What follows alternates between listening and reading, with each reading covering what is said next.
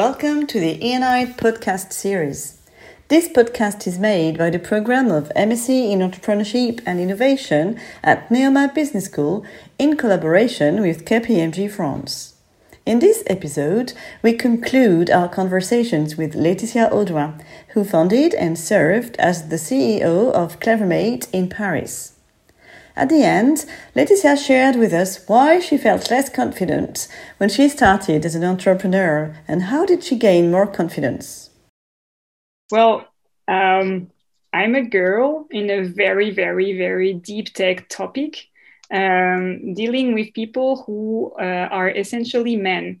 Uh, my target users are essentially men, my investors are essentially men uh, everyone is essentially male. So uh, uh, that's something that's already hard in the beginning um, mm. because uh, aside from the cliches, um, when I, when I first started, either people were bizarre bizarre acting around me like uh, oh a, a, little girl trying to new to do new businesses uh, or they would want to mentor me and I just wanted to sell, uh, or they would want to give me bad advice, uh, or it would be uh, they would be looking at my associate uh, more than me. Um, mm. Because yeah, when you're targeting sectors like uh, the defense, like industry, mm-hmm. you need to assert yourself.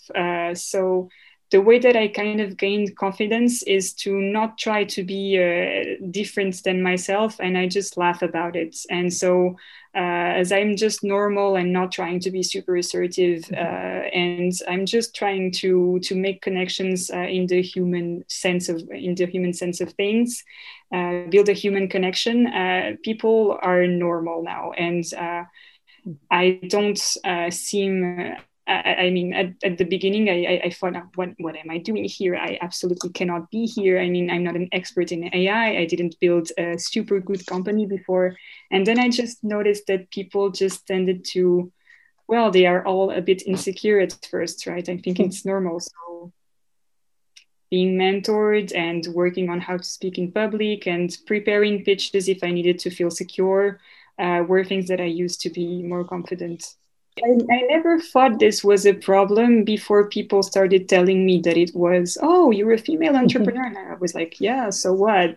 and uh, and and you know how how they start looking at you a certain way. And uh, yesterday I was on on the on the phone with a with a potential investor, and she was saying, oh, and you're a woman doing deep tech business yeah i'm a co-founder so that's just me and uh, there's a very very good talk that i advise you to listen to it's a podcast from uh, uh, Génération Do It Yourself, so it's in French, sorry, uh, but it's uh, from uh, Génération Do It Yourself about the first woman pilot.